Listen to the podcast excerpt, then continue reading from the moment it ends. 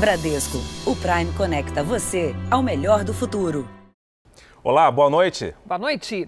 Você vai ver agora com exclusividade os bastidores de uma investigação minuciosa que levou uma perigosa quadrilha para a cadeia. Os criminosos eram grampeados pela polícia enquanto planejavam e cometiam roubos.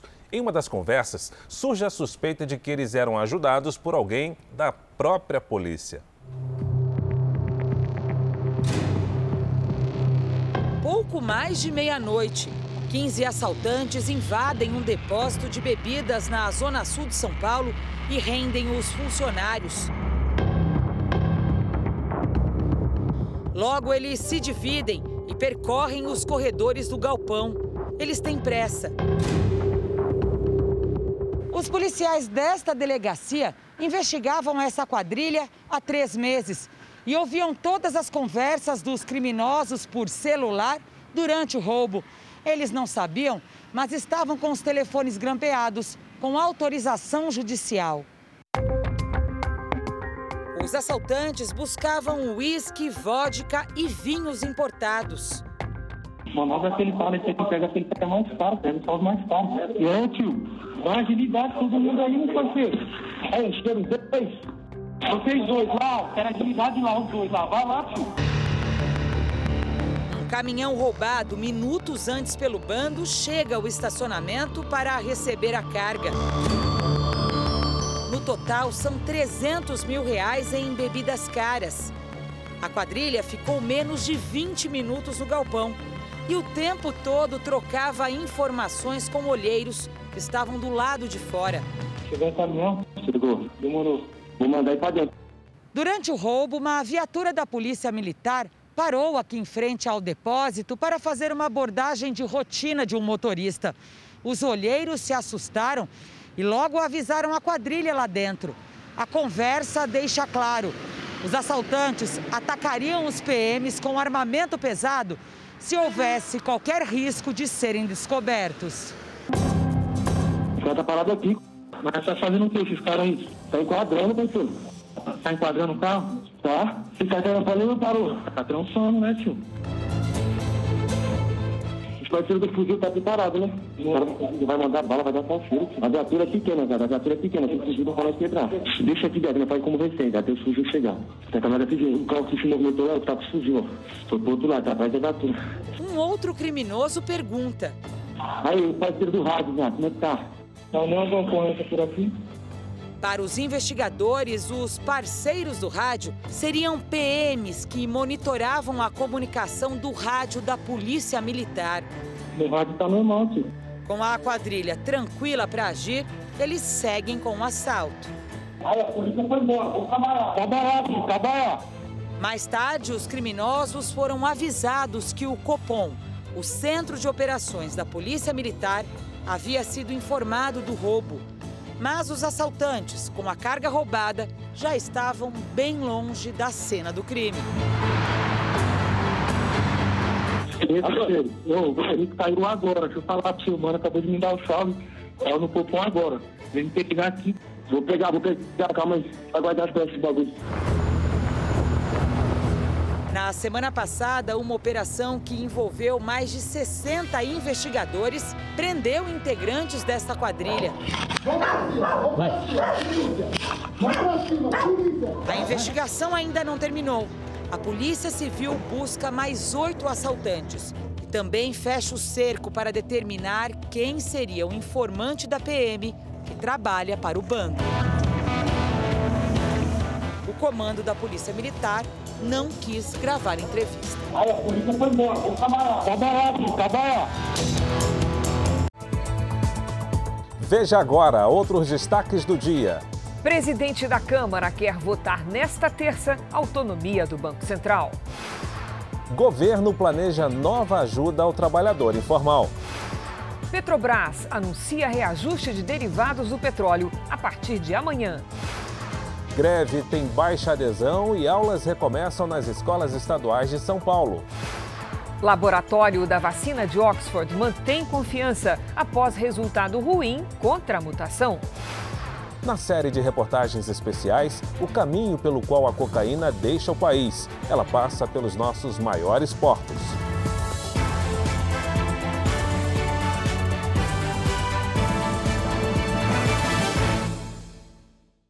Oferecimento Bradesco. Encare o futuro. Abra sua conta pelo app. O incêndio no Ninho do Urubu, em que 10 atletas de base do Flamengo morreram, hoje completou dois anos. E amanhã, a Justiça julga uma ação do Ministério Público do Trabalho que pede o bloqueio de 100 milhões de reais do clube para pagamento de indenizações. Enquanto isso, parentes das vítimas inauguraram um projeto social na Baixada Fluminense um campinho de areia para recomeçar. Traz uma alegria de a gente ver a felicidade das crianças, brincar, se divertir. Eles realizaram o sonho do filho e do sobrinho, mortos no incêndio no Ninho do Urubu. Seu Milton, tio do atacante Samuel, e os pais do goleiro Christian Ismério tocam esse projeto social na Baixada Fluminense. O nome desses meninos ainda vai contribuir com a vida de muitas crianças, eu acredito. Há dois anos, o alojamento no Ninho do Urubu pegou fogo depois de um curto-circuito. Dez adolescentes morreram, três ficaram feridos. Kaique e outros doze conseguiram escapar das chamas. O pai marcou para sempre a data. O filho que renasceu sofre com o trauma. Ainda teve caso aqui em casa que ele tá dormindo, ele sonhar que a casa tá pegando fogo. Isso aí não, tô, não é, é mentira nada, isso aí é realidade. O clube dispensou parte dos sobreviventes. As famílias recorreram à justiça. Esses jovens estavam ali sob a responsabilidade, sob a tutela do Flamengo. O clube indenizou nove famílias que perderam os filhos. As ações são contestadas. Para a Defensoria Pública, as famílias não puderam discutir os termos do acordo. Uma ação civil pública tenta agora tornar sem efeito essas negociações e ainda exige que o valor a ser pago aos familiares seja decidido pela Justiça e não pelo clube. O que nós pedimos é que, é que seja assegurada uma pensão mensal em um valor justo e compatível com o que esses meninos recebiam em vida e com o que eles poderiam vir a receber caso é, tivessem sobrevivido ao acidente. 11 pessoas vão responder pelo crime de incêndio culposo. É, na verdade, houve um descuido, né, aquele conjunto de é, atos culposos negligência, imperícia, imprudência que foram devidamente narradas na denúncia. O clube, que já contestou os valores na justiça, fez uma nova promessa: apoiar o projeto social no campinho de areia da Baixada Fluminense. Você vê um adolescente com 14 para 15 anos viver aquele sonho, não querer desistir, independente de qualquer coisa, é, é esplêndido, é, me dá esperança, sabe, traz paz. Em nome do protocolo. Questionado pelo Jornal da Record, o Flamengo respondeu que acredita na justiça e colabora com as autoridades. As portas de pelo menos 4.500 escolas públicas estaduais de São Paulo foram abertas hoje para os estudantes. Os colégios estavam fechados por causa da pandemia há quase um ano. Em nome do protocolo, um retorno diferente, com distanciamento. Mesmo assim, depois de quase um ano longe dos colegas, Felipe estava contente. Acho que a convivência. Acho que foi o que mais me prejudicou. Para muitos pais que mandaram os filhos para a escola hoje, como Vera, que teve que se virar com três filhos pequenos em casa e apenas um celular, foi um ótimo recomeço. É muito difícil porque a gente já tem dificuldade, né? E como que a gente vai ensinar um filho? O retorno, segundo o secretário da Educação, foi para pouco mais de 4.500 escolas estaduais, de um total de 5.100, onde estão matriculados 3 milhões e 300 mil alunos. A volta será gradativa em esquema de rodízio, atingindo 35% dos estudantes em sala nas cidades que estão na fase laranja e vermelha do Plano São Paulo. Para as cidades em fase amarela, a capacidade pode ser de até 70% dos alunos. O governo diz que o retorno é seguro e que segue recomendações sanitárias. O Brasil é o país, né? É um dos países, na verdade, que mais tem demorado, já são mais de 43 semanas sem aula. Os prejuízos das escolas fechadas são enormes, vão desde das crianças que dependem da escola para sua segurança nutricional, vão, passam necessariamente, muitas vezes, pela evasão escolar. Para o Sindicato dos Professores de São Paulo, que anunciou greve a partir de hoje, faltam condições de segurança para o retorno. Para a Secretaria de Educação, a greve não teve adesão, somente casos pontuais. O governo do estado de São Paulo informou que os professores que não comparecerem às aulas a partir de hoje terão um ponto descontado no salário. As exceções serão apenas para aqueles educadores que tenham mais de 60 anos ou que apresentem um atestado médico comprovando um problema de saúde. É o caso da merendeira Ângela, de 56 anos. Ela é diabética e hipertensa e hoje só foi à escola para entregar um atestado médico. É tão emocionante as crianças, sabe? Falar, tia, a senhora voltou, tia, tia, tô com saudade da comida, tia, quando que vai sair essa comida, tia? Então a gente fica assim emocionada de ver que eles não esqueceram a gente. Vamos agora com a opinião do Augusto Nunes. Boa noite, Augusto. Boa noite, Cris. Boa noite, Fara. Boa noite a você que nos acompanha. O governo de São Paulo avisou que a partir desta segunda-feira serão descontados do salário dos professores os dias em que não comparecerem ao local de trabalho. A decisão, claro, não se aplica a quem apresentar um atestado comprovando problemas de saúde ou tiver mais de 60 anos. Não poderia ser outro o caminho a seguir diante da greve decretada por dirigentes do Sindicato dos Professores Paulistas. Eles estão irritados com a volta das aulas presenciais. Passam anos sem dar as caras numa sala de aula, mas decidiram que as escolas não podem ser reabertas porque estão despreparadas para enfrentar a pandemia de coronavírus sem apresentar um único argumento científico ou minimamente respeitável, eles recitam que a greve é por amor à vida, por amor aos alunos e à educação é que não é. Professores conscientes, pediatras, psicólogos e pais e mães de alunos preocupados com o futuro de milhões de crianças e adolescentes clamam pelo fim da quarentena que começou em março passado 2020 foi um ano perdido. É preciso impedir que 2021 também seja assassinado por espertalhões que, ganhando sem trabalhar, investem o tempo que têm de sobra na manipulação de desinformações. A farmacêutica AstraZeneca, responsável pela vacina de Oxford e que no Brasil será produzida pela Fiocruz, comentou hoje sobre a pesquisa que indica baixa eficácia contra uma determinada mutação do coronavírus, a que foi encontrada pela primeira vez na África do Sul. A empresa avaliou que o estudo feito na África é pequeno e está em fase inicial. Além disso, prometeu atualizar a vacina para combater as mutações. No domingo, o Ministério da Saúde sul-africano suspendeu a aplicação da vacina.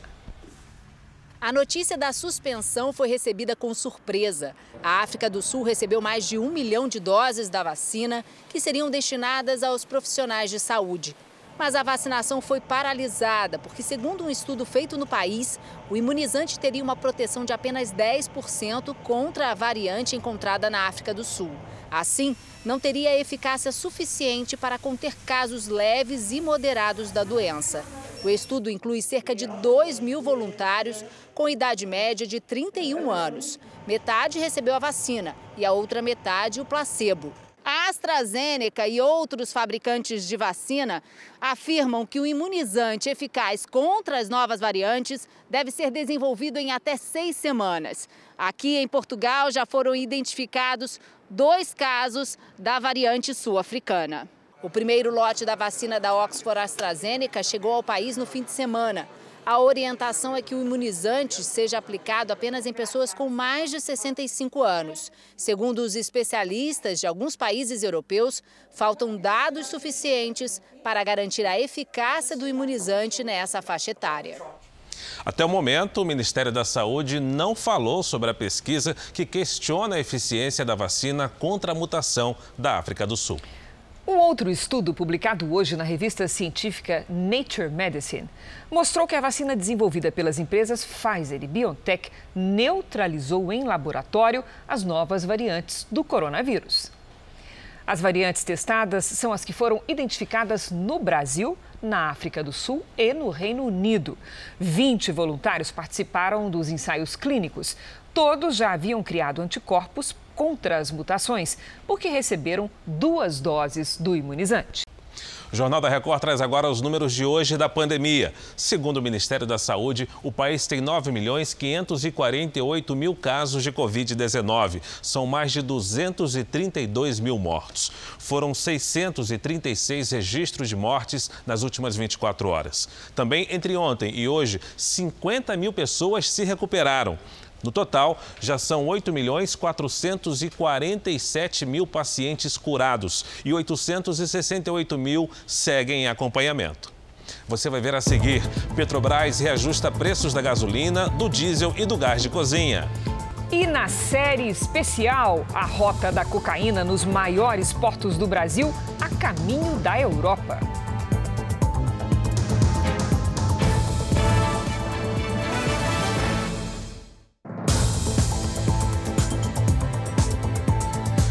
Durante reunião com o presidente Jair Bolsonaro hoje, ficou acertado que o ministro Onix Lorenzoni volta a despachar no Palácio do Planalto. Ele vai ocupar o cargo de ministro da Secretaria-Geral da Presidência. A informação da possível mudança de cargo do ministro foi dada em primeira mão pelo Jornal da Record há duas semanas. E hoje também, o governo federal anunciou que estuda uma nova ajuda de 200 reais por três meses. O novo programa deve ser repassado apenas para uma parte da população que recebeu os 600 reais do auxílio emergencial. A proposta em estudo pelo Ministério da Economia prevê o pagamento de três parcelas do chamado bônus de inclusão produtiva, no valor de 200 reais cada. É uma iniciativa para quem está entrando no mercado de trabalho ou vive do trabalho informal. Para os mais jovens, haveria necessidade, em contrapartida, de que participassem de cursos. Já as empresas não teriam custos, nem encargos com treinamento. Ainda não existe data definida para o bônus de inclusão produtiva sair do papel. A proposta que é debatida dentro do governo também é discutida com os presidentes da Câmara e do Senado, que cobram agilidade na definição. Com as contas apertadas, o governo espera a aprovação de projetos no Congresso Nacional para conseguir pagar o novo benefício. O valor de 200 reais também será alvo de discussões entre a equipe econômica e os parlamentares. Nesta segunda, o presidente discutiu o tema em reunião com o ministro da Economia, Paulo Guedes, e na presença dos presidentes do Congresso falou da atuação em conjunto. Vocês são 594 do lado de lá, mas são o nosso coração e juntos nós podemos sim dar esperança a esse povo que estamos vivendo ainda uma pandemia que deu uma desajustada na economia. Estávamos indo muito bem, muito bem. Lamentavelmente, isso aconteceu. E nós sabemos, e cada vez mais, se todos nós nos conscientizamos, que ainda temos dois problemas pela frente: o vírus e o desemprego.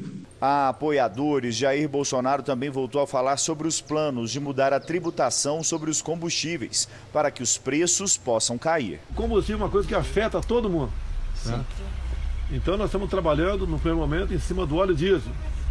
O imposto federal é chama PIS/COFINS, dá 33 centavos por litro. No meu entendimento é bastante. Os impostos estaduais ICMS, né, que cada, cada estado tem uma, uma alíquota, também é grande, é maior do que esse. Mas os dois, ambos, no meu entender, são altos. Agora os governadores falam que não pode perder receita, que estão no, no limite. Entendo isso aí.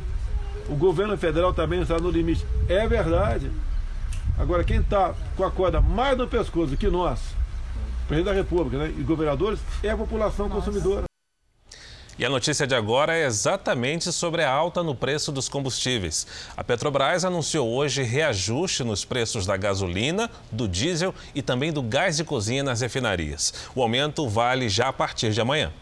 Não é de hoje que o funcionário público Alex mudou os hábitos. Tudo para tentar economizar mais com o combustível. Saio de casa, vou até metade do caminho de carro, né? E desse, dessa metade em diante eu pego um BRT e sigo para o trabalho. Se fosse só de carro, se fosse só de carro não ia ter condições de conseguir manter esses custos, né? Que tá, realmente está muito caro. E vem mais aumento por aí. A partir de amanhã, a gasolina vai subir cerca de 8% nas distribuidoras. É o terceiro aumento no ano. O diesel terá um reajuste médio de 6%, o segundo de 2021. Já o gás de cozinha, de 13 quilos, vai ficar 5% mais caro. Na verdade, eu já nem sei quanto tá. E a cada semana tá aumentando, é difícil. Vai ter que deixar o carro em casa subindo desse jeito. O aumento nas bombas não causa impacto apenas para quem anda de carro. O reajuste do combustível está diretamente ligado a tudo que é transportado.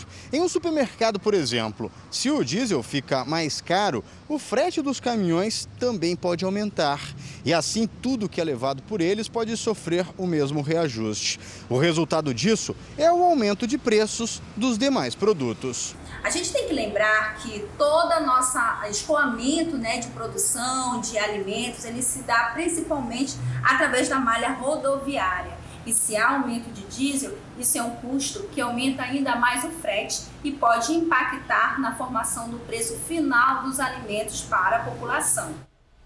Veja a seguir como agia a quadrilha que aplicava golpes nos leilões de veículos. E na série especial, as estratégias para descobrir toneladas de cocaína que circulam nos maiores portos do país.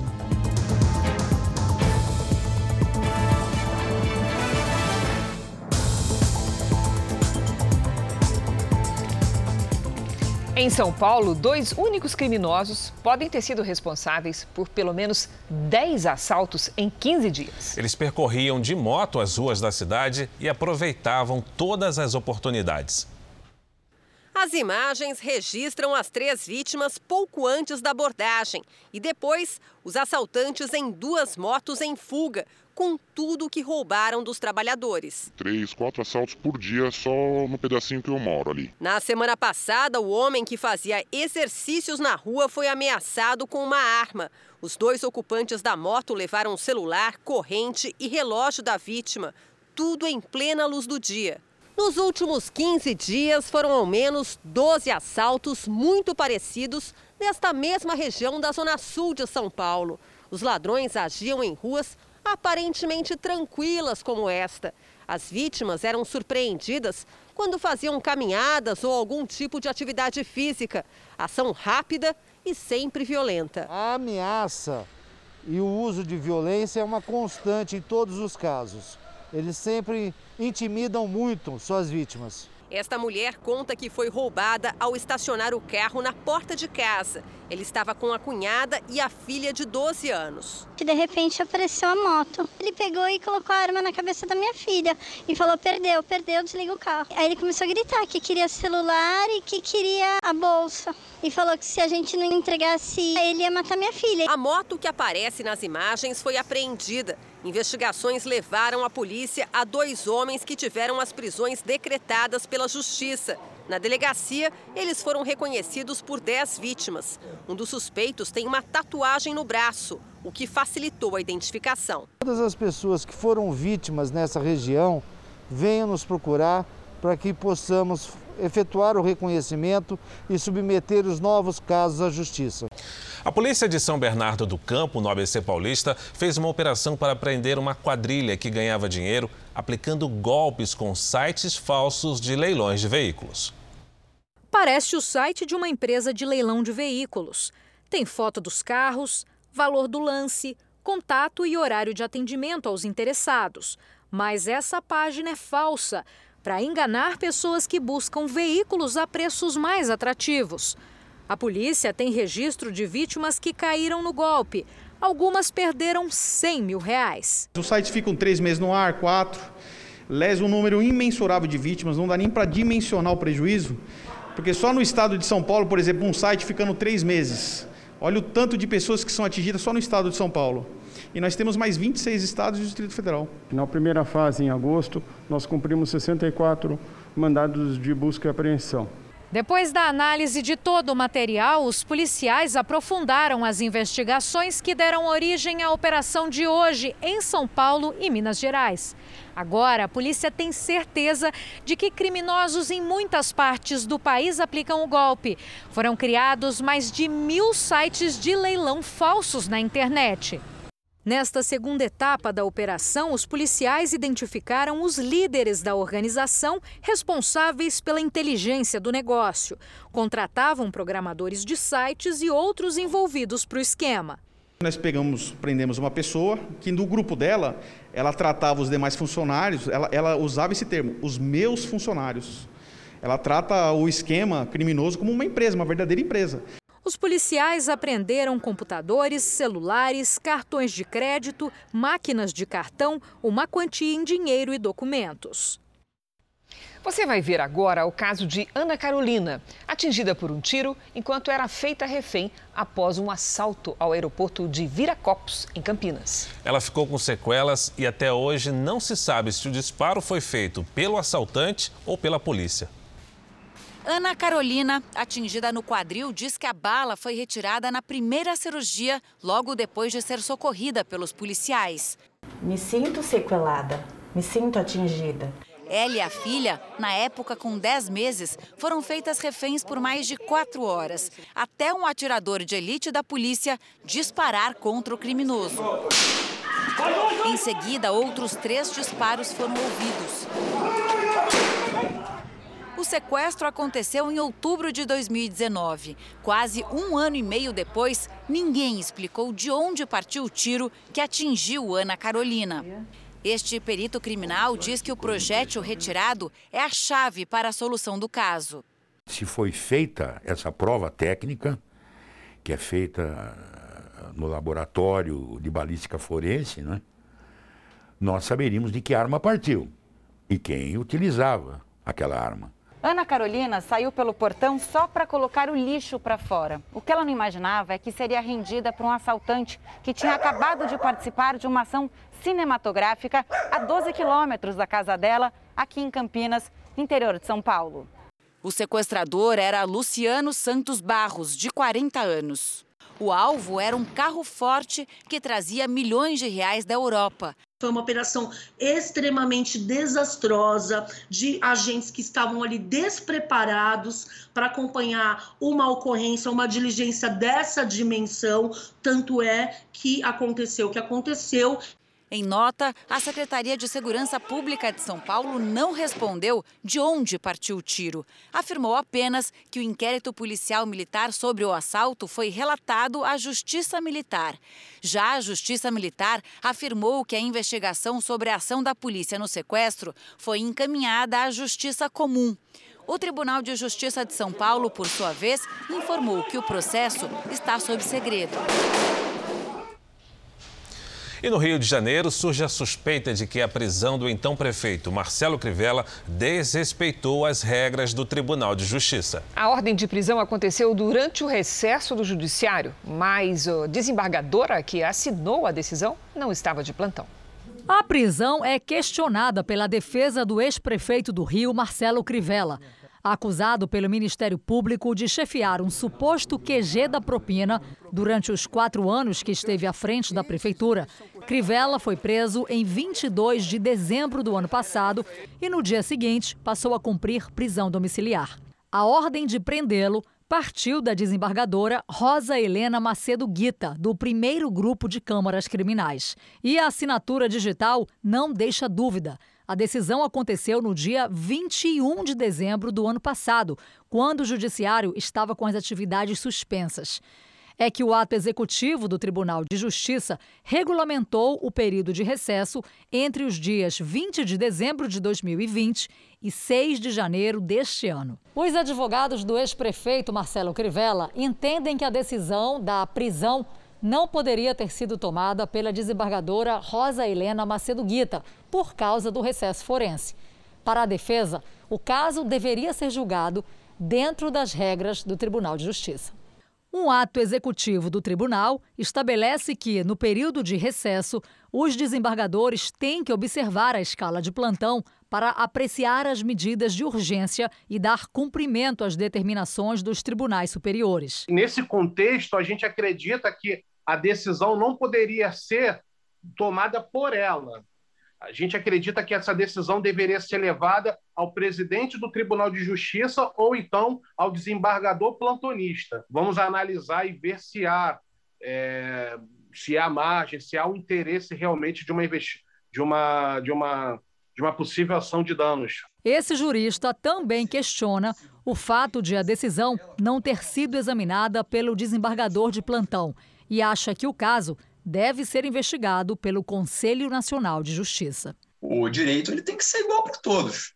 Né? Realmente é muito estranho que isso tenha acontecido. Como pode ser sido prefeito Marcelo Crivella, como é uma pessoa importante, foi uma pessoa importante para o estado do Rio de Janeiro, não, não tenho dúvidas de que isso pode ter é, acelerado o trâmite ou ter até uma, é, um pedido emergencial do Ministério Público é, esses aspectos que não aconteceriam em uma situação normal. Esse outro profissional de direito reforça a necessidade de se apurar a conduta da desembargadora Rosa Helena Macedo Guita. A função do CNJ é fazer uma apuração sobre os fatos, se teria ou não extrapolado a sua competência, se teria ou não o interesse direto na causa. É o CNJ que vai avaliar é, esses fatos, né? se houve ou não alguma irregularidade por parte da desembargadora. Nós tentamos contato com a desembargadora Rosa Helena Macedo Guita, mas o Tribunal de Justiça do Rio de Janeiro disse que ela não poderia falar sobre o caso. O TJ do Rio afirma que não houve irregularidade porque a denúncia foi distribuída antes do recesso, em 18 de dezembro, e remetida no mesmo dia por prevenção. A desembargadora Rosa Helena Macedo Guita, relatora que estava vinculada ao processo. O ministro das Telecomunicações, Fábio Faria, está no Japão, onde realiza uma visita que tem como foco a tecnologia 5G. Quem tem as informações aqui no Jornal da Record é a correspondente Silvia Kikuchi. Silvia, bom dia para você aí no Japão. Olá, Fara, Cris. Aqui no Japão, o primeiro compromisso do ministro vai ser com executivos desta empresa de tecnologia da informação daqui a pouco. Depois, o ministro segue para outra companhia aqui da capital. Pelas redes sociais, Fábio Faria disse que ele e a comitiva estão conhecendo cada vez mais sobre a tecnologia 5G para proporcionar o melhor ao Brasil. Além de internet de alta velocidade e de melhor qualidade da rede, a tecnologia também vai otimizar o tempo de resposta que um aparelho tem para receber o sinal e executar a ordem, que será quase instantâneo. O ministro já passou por países da Europa e realiza agora um tour pela Ásia. Amanhã segue para a China. O Brasil vai realizar um leilão da tecnologia 5G e não há veto às empresas chinesas. Para, Cris. Silvia, obrigado pelas informações. De Tóquio, a gente vai a Brasília. A Câmara dos Deputados deve votar ainda nessa semana o projeto que dá autonomia para o Banco Central. Vamos falar com o repórter Alessandro Saturno, que tem mais detalhes. Alessandro, boa noite. Oi, Fara. Boa noite para você, boa noite a todos. Olha, o presidente da Câmara, o deputado Arthur Lira, é, que previa a votação para esta terça-feira, acabou de dizer, disse agora há pouco, que na verdade amanhã o projeto será encaminhado às lideranças aqui da Câmara e que na quarta-feira o texto que trata da autonomia do Banco Central deve ser colocado em votação no plenário. Essa declaração foi dada logo após um encontro dele aqui na presidência da Câmara com o ministro da Economia Paulo Guedes e também com o presidente do Banco Central Roberto Campos Neto. Bom, vale lembrar que esse texto ele já passou pelo Senado e ele prevê mandar mandatos fixos para a diretoria do banco. Pelo projeto vai ficar da seguinte maneira: o presidente do Banco Central ele terá aí quatro anos de mandato. Esse mandato vai começar no terceiro ano de governo do presidente da República, que poderá indicar o nome, mas não poderá demiti-lo. A ideia é justamente dar uma continuidade à gestão, evitando aí as oscilações provocadas pela política. De Brasília, Alessandro Saturno. Você já deve ter ouvido falar, até mesmo aqui no Jornal da Record, do Open Banking. Ele promete ser uma revolução na maneira como você administra a sua vida financeira. Está conosco a Patrícia Lages, que hoje traz mais informações sobre o que muda no nosso dia a dia. Boa noite, Patrícia. Como é que funciona o Open Banking? Boa noite, Cris, e boa noite para você de casa. O sistema vai ampliar as ofertas de produtos bancários para atrair mais vantagens para os clientes. Hoje, só o seu banco tem o seu histórico financeiro baseado no seu movimento. A contratação de empréstimos ou financiamentos é feita sempre no banco onde você tem conta, porque as outras instituições não têm acesso lá às suas informações. E quando você troca de banco, começa um novo histórico, do zero. A proposta do Open Banking é que todo correntista possa compartilhar o próprio histórico com essas outras instituições bancárias sem precisar abrir uma nova conta. Ou seja, o seu histórico é seu. E com isso, você pode buscar qualquer produto bancário em outras instituições. E aí aumenta a concorrência, aumenta as opções, o correntista vai poder escolher quem oferece o juro mais baixo, é assim mesmo? Exatamente, Cris. Essa é uma das vantagens. Com uma oferta maior, o cliente vai poder negociar melhores prazos e descontos quando antecipa o pagamento das parcelas. O sistema também promete segurança por meio de regulações impostas pelo Banco Central. No momento, o Brasil está na primeira de quatro etapas desse processo e a última, quando entra em vigor o compartilhamento de dados, está prevista para 15 de dezembro. E vale reforçar: o compartilhamento de dados só vai ser feito com autorização do correntista. Muitas mudanças vêm aí, mas o que não muda é a necessidade de manter um bom controle financeiro, né, Cris? Certamente. Obrigada, Patrícia. Vamos voltar a falar sobre ações de combate à pandemia. Começou hoje a vacinação de idosos em sistema drive-thru na cidade de São Paulo. Um alívio para quem ficou sem sair de casa durante meses e que acendeu a esperança de dias melhores. É fácil entender essa alegria. Um dia muito especial para quem esperava tanto pela vacina. Chegou a hora da vacina e vamos tomar a vacina. Ansioso tá, para tomar segunda dose. Aos 101 anos, a dona Bel estava eufórica. Muito feliz, felicíssima. 101 anos, ainda quero viver. O drive-thru funciona em cinco pontos da cidade.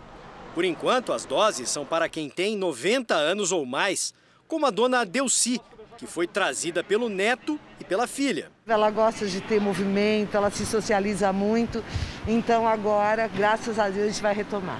A vacinação de idosos entre 85 e 90 anos deve começar no dia 15 aqui em São Paulo.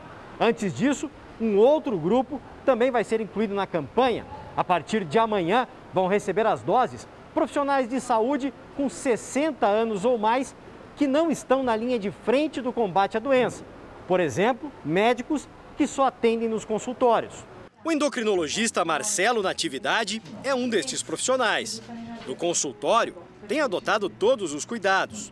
Vai tomar logo a vacina e gostaria que muito mais gente tivesse acesso logo ao imunizante. Mais tranquilidade para poder trabalhar, mas ficaremos tristes também sabendo que outras categorias poderiam estar sendo atendidas e não estão por uma questão apenas de, de que não há vacina para todos. O governo de São Paulo manteve hoje a previsão de conseguir vacinar em massa a população do estado até o fim do ano. O objetivo do governo do estado de São Paulo é sim poder estar com mais vacinas disponíveis para que dessa maneira possamos atingir esse objetivo. O Guilherme, de 19 anos, sabe que por enquanto está no fim da fila. Com o pai no grupo de risco, ele tem evitado ao máximo sair de casa e está ansioso pelo dia em que vai ser imunizado. Eu imagino que vai voltar para o começo de 2020. Eu vou fazer tudo normal de novo e sem medo de contrair a doença, trazer para minha família, sem essa angústia. Você, você livre de novo, né? Nas redes sociais do Jornal da Record você encontra as informações de como foram definidas as fases e os grupos de vacinação no Brasil. Acesse lá. O Supremo Tribunal Federal deu um prazo para o governo informar a ordem de preferência na vacinação contra o coronavírus dos grupos prioritários. Então vamos a Brasília com o repórter Clébio Cavagnoli, que tem as informações. Boa noite, Clébio. Olá, Cris, boa noite a você e ao Fara. O ministro do Supremo, Ricardo Lewandowski, deu prazo de cinco dias para o governo estabelecer as regras que devem seguir critérios científicos. No Plano Nacional de Vacinação, o governo informou que 77 milhões de pessoas serão, seriam vacinadas com prioridade. Mas para o ministro não ficou claro quem estaria neste grupo num cenário de escassez de vacinas. Agora, o Ministério da Saúde deverá organizar uma lista de preferência a partir do grau de risco de contaminação de cada grupo. Cris, Fara. Obrigada, Clébio. Em Manaus, os mesmos cientistas que previram uma segunda onda do coronavírus agora temem uma terceira, causada pelas mutações. Eles pedem um fechamento rígido das atividades em todo o Amazonas. Já o Tribunal de Contas da União pediu à Secretaria de Saúde que responda em 10 dias se foi pressionada a receitar remédios sem comprovação científica para pacientes com a Covid-19. Começou hoje no Rio de Janeiro a vacinação para os idosos a partir de 89 anos. E um tetracampeão de futebol fez questão de se imunizar logo nas primeiras horas do dia. Zagallo, ex-jogador e ex-técnico da seleção brasileira, que tem 89 anos, foi a um posto móvel no Parque Olímpico e nem precisou descer do carro para receber a primeira dose da vacina contra a Covid-19. Nas redes sociais, ele comemorou, fez fotos com as enfermeiras e disse que não doeu nada. Daqui a 28 dias, Zagallo volta para tomar a segunda dose. O julgamento do pedido de impeachment do ex-presidente dos Estados Unidos, Donald Trump, começa amanhã no Senado. Trump é acusado de incitação à violência no episódio que resultou na invasão ao Congresso americano em 6 de janeiro. O caso terminou com cinco mortos. Os advogados do republicano já afirmaram que ele escolheu não testemunhar. A defesa considera o processo um teatro político, além de inconstitucional, já que Trump não é mais presidente. A oposição diz que ele está sendo julgado por um crime supostamente cometido enquanto ainda estava na Casa Branca. Para o impeachment ser aprovado no Senado, é necessário que 67 dos 100 senadores votem a favor.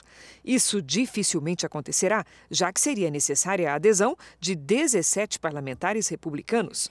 Como Trump já deixou o cargo, se for condenado, pode ser impedido de ocupar novamente a presidência. Mas, para isso, o Senado teria de realizar uma segunda votação. O Jornal da Record fala de futebol. O Bayern de Munique, da Alemanha, venceu a equipe do Egito, o Al-Ali, e vai disputar a final do Mundial de Clubes contra o Tigres, do México, que venceu ontem o Palmeiras. O Bayern pressionou desde o começo do jogo e não deu espaço para o time egípcio. Logo aos 16 minutos do primeiro tempo, o melhor jogador do mundo, o polonês Robert Lewandowski, abriu o placar. No segundo tempo, o Awali deu trabalho nos contra-ataques, mas Lewandowski marcou de cabeça aos 40 minutos e fechou o placar em 2 a 0. O Bayern busca a temporada perfeita e na final do Mundial de Clubes da FIFA contra o Tigres tentará um feito inédito para o clube. Já imaginou conquistar seis títulos em menos de sete meses? Foi o que fizemos até o fim. Já o Palmeiras vai disputar o terceiro lugar contra o Awali nesta quinta-feira. O time voltou aos treinos após a derrota para o Tigres. Longe do objetivo principal no Catar, os jogadores agora pensam nas próximas decisões que esperam o time no retorno ao Brasil. Vamos descansar, temos muita coisa pela frente, temos final de Copa do Brasil, Recopa, a gente não pode esquecer dos que no, do que nos trouxe até aqui, que foi, que foi o título da Libertadores, a gente chegou aqui por mérito. A semana começa com temperaturas mais baixas e temporais no centro-sul do Brasil. Vamos conversar com a Lidiane Sayuri. Lid, até quando nós vamos ter esse tempinho mais fresquinho? Gostoso, né, Cris? Boa noite para você, para o Fara, para quem nos acompanha. Olha, pelo menos até quarta-feira. Sabem aquele famoso corredor de umidade entre o norte e o sudeste que eu sempre mostro aqui? Pois é, ele ganhou força e agora é chamado de ZACAS, Zona de Convergência do Atlântico Sul. Essa umidade ajuda a formar nuvens carregadas e isso significa que a chuva persiste. O Espírito Santo e a zona da Mata Mineira devem receber a maior quantidade de chuva. Há chance de alagamentos e deslizamentos nestes locais. As pancadas de chuva vêm com força em áreas do Centro-Oeste, Tocantins e entre Bahia e Piauí. Tempo firme entre Santa Catarina e sul de Mato Grosso e também nas áreas ali do Nordeste. Amanhã o frio diminui ao longo do dia no sul, mas logo cedo ainda faz friozinho, viu? Apenas 6 graus na Serra Catarinense. À tarde, faz até 30 graus em Florianópolis, 34 em Cuiabá. Em Maceió e em São Luís, 32. No Rio de Janeiro, chove à tarde e a máxima por lá será de 29 graus. Em Vitória, chance de temporais com 26. Em Rio Branco, também 26. E em São Paulo, 28, com aquela chuvinha isolada. Cris. Muito obrigada, Lídia. Até amanhã. O Brasil apreendeu na última década quase 200 toneladas de cocaína. Isso nos portos apenas. Na série de reportagens especiais desta semana, o Jornal da Record mostra como os traficantes estão agindo para escoar a droga pelo litoral brasileiro. No primeiro episódio, você vai ver o maior porto do país infiltrado pelas principais organizações criminosas do mundo.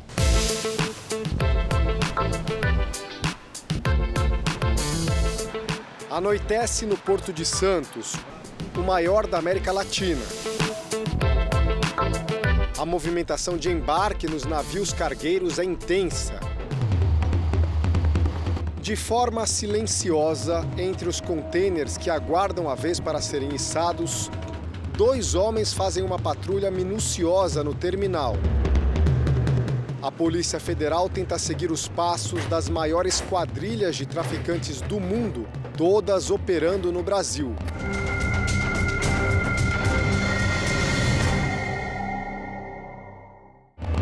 Cada 10 quilos de cocaína apreendidos no Brasil, 7 são encontrados nos portos. O Brasil é um grande exportador de mercadorias. E os grandes traficantes, sabendo disso, utilizam esse viés marítimo a exportar cocaína. Nada se compara ao volume apreendido em Santos. Nos últimos 10 anos foram 101 toneladas de cocaína. É mais do que a soma de tudo que foi encontrado nos outros portos brasileiros. Os terminais santistas são estratégicos para o crime organizado. A droga vem de países produtores vizinhos, principalmente a Bolívia. É embarcada aqui no Brasil e distribuída ao mercado europeu. Espanha, Holanda e Bélgica são os que mais recebem a cocaína sul-americana. Muitas vezes o grande traficante ele traz a cocaína do país produtor, ele tem uma logística, mas ele entrega a cocaína em pontos perto, próximo aos portos, que já são de propriedade ou de administração de organizações criminosas europeias. Então você tem a Drangheta, você tem facções criminosas, organizações criminosas que atuam no Portugal e na Espanha. E o mais interessante, não quer dizer que uma organização criminosa seja ligada a outra. Tá? Cada um tem o seu papel. Na entrada dos terminais, essa é a primeira operação para tentar inibir o tráfico internacional de cocaína. Todos os caminhões que carregam contêineres serão embarcados para a Europa são obrigados a passar nesse enorme scanner, um equipamento de alta tecnologia fabricado em Israel, capaz de fazer um raio-x em três dimensões da carga. E essa imagem pode apontar os primeiros indícios de que há droga escondida no contêiner. As imagens são analisadas nesta sala de controle. Qualquer distorção faz acender o alerta. E os agentes da Receita Federal podem abrir o container. É comum encontrar os tabletes de cocaína escondidos nas cargas. Em 2019, o Jornal da Record mostrou uma dessas operações mais de uma tonelada de cocaína em sacas de café. Só de tocar aqui, a gente já sente que tem muito mais. Olha aqui. E outros 150 quilos que estavam escondidos no braço de uma retroescavadeira. Em novembro do ano passado, no porto do Rio de Janeiro, meia tonelada de cocaína foi encontrada numa carga de minério de ferro vinda de Minas Gerais. A investigação começou depois de um alerta recebido de autoridades europeias. A gente já estava acompanhando durante já algum tempo esse tipo de, de, de, de, material, porque houve a informação prestada no país de destino da apreensão de duas cargas de droga em circunstâncias idênticas a essa. O tráfico, que perde carga valiosa, também fatura milhões em uma única remessa que dá certo. No país produtor, um quilo de cocaína de alta pureza é avaliado em 10 mil reais. Já aqui no Brasil, o valor sobe para 25 mil reais. E quando chega à Europa, o mesmo quilo pode ser comercializado por 200 mil reais. Uma das estratégias do tráfico internacional de drogas é recrutar trabalhadores portuários. Quem se sujeita a colocar cocaína em um container como esse, segundo as investigações, pode receber mais de 50 mil reais. É por isso que todas as áreas do porto, como essa aqui, são monitoradas por câmeras de vigilância 24 horas por dia. No meio dessa cadeia logística, temos pessoas que são intermediários, que fazem o aliciamento de funcionários dos portos, temos os funcionários dos portos, motoristas de caminhão, tripulantes de navios que atuam no içamento das drogas, pessoas que são responsáveis por levar essa droga até os tripulantes dos navios. É por isso que os homens da Polícia Federal precisam monitorar o canal do Porto de Santos. Pequenas embarcações podem estar a serviço dos traficantes. Se há suspeita, acontece a abordagem. A maior apreensão da história aconteceu há menos de dois meses. Foram quase 3 toneladas encontradas em bobinas de alumínio que seriam enviadas para a Holanda. O tráfico de drogas que opera aqui no Porto de Santos é tão lucrativo, mas tão lucrativo, que compensa para o crime organizado investir alto na abertura de empresas de exportação de fachada, só para ter a facilidade de mandar para a Europa cargas contaminadas com cocaína. Por tudo isso, após cada apreensão, começa o trabalho mais importante da Polícia Federal, identificar os verdadeiros líderes e descobrir a rota do dinheiro dos grandes traficantes. A estratégia ao combate ao tráfico de cocaína sempre vai é, chegar, sempre vai ter como parâmetro a questão da descapitalização patrimonial através de investigações de lavagem de dinheiro. Você só atinge o cerne da organização criminosa com a asfixia financeira. O Jornal da Record termina aqui. A edição de hoje na íntegra e também a nossa versão em podcast estão no Play Plus e em todas as nossas plataformas digitais. E à meia-noite e meia tem mais Jornal da Record. Fique agora com a novela Gênesis. A gente se vê amanhã. Até lá. Ótima noite para você e até amanhã.